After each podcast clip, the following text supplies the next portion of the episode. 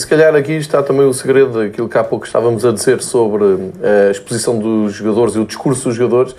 Eh, eles são bem resolvidos por, eh, por isto também, por estarem sempre cercados de, de família e percebe-se que, que as famílias também são unidas e acaba por transparecer, não sei se isto é transversal, mas transparece aqui uma, um certo, uma certa união entre as famílias dos jogadores. Tens ali casos e eu, eu conheço de, de ver alguns na, na, zona da Aroeira, sei que muitos deles acabam por ter as famílias juntas e acaba por haver cumplicidade claro. entre as famílias. Isso ajuda muito, principalmente aos jogadores que vão, de fora, não? É? chegam, não é?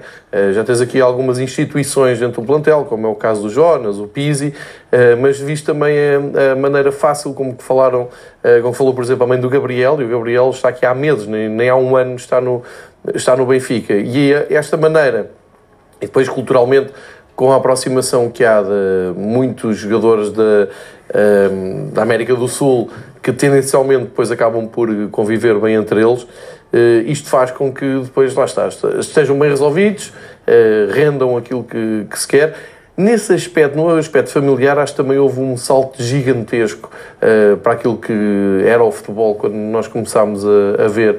Eu lembro-me, ainda hoje há entrevistas que se recuperam de jogadores que passaram por aqui, uh, sei lá, como o Valdo, o Vando, o Elzo, os jogadores que estiveram aqui, grandes craques do futebol brasileiro e internacional, jogadores de seleção, mas vinham para cá praticamente sozinhos.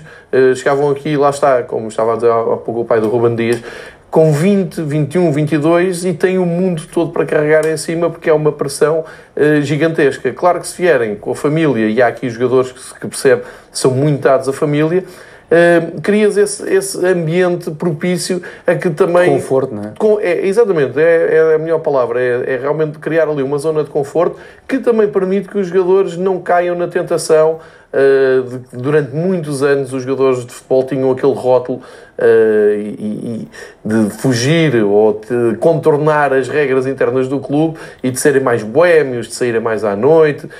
Tu, há anos que não tens notícias, quer dizer, é raríssimo ouvir, não, não só no Benfica, a nível profissional, uhum. raríssimo ouvires os jogadores que são apanhados na noite ou que têm um comportamento irresponsável. Eh, é cada vez mais raro. Isso também é uma grande evolução do futebol profissional. Uh, Percebemos que essa componente é fundamental para o jogador se uh, estar no futebol profissional uh, da forma mais eficaz possível, não é? É, eu, eu acho que é essencial. Porque eu gosto imenso daquelas histórias do, dos anos 60, dos Vitor Batistas, do George Best, de todo aquele glamour à volta, aquele rock and roll trazido para o mundo do futebol. É engraçado ler, dá ótimas histórias, excelentes imagens. É exótico, não é? É exótico, exato. E nós somos muito influenciados ainda por essa geração do, dos anos 60 mas o que faz sentido e aquilo que se quer eh, para um profissional de, um clube como o Benfica é que tenha esta estabilidade emocional, que tenha esta estabilidade familiar e que entre eles consigam também arranjar um equilíbrio que compense estarem longe das famílias ou dos amigos, neste caso, noutros países, ou mesmo aqui o caso do Ferro, que é tão simples quanto isto. A família é toda do Norte, ele está a viver em Lisboa e conseguindo ir ao Norte várias vezes e trazendo para cá alguma família é importante. Lembro-me sempre do caso do Nico Gaetan, que dá uma entrevista ao fim de vários anos de Benfica e que se pergunta, afinal, porque é que ele não dá o salto, porque é que não, não vai para fora.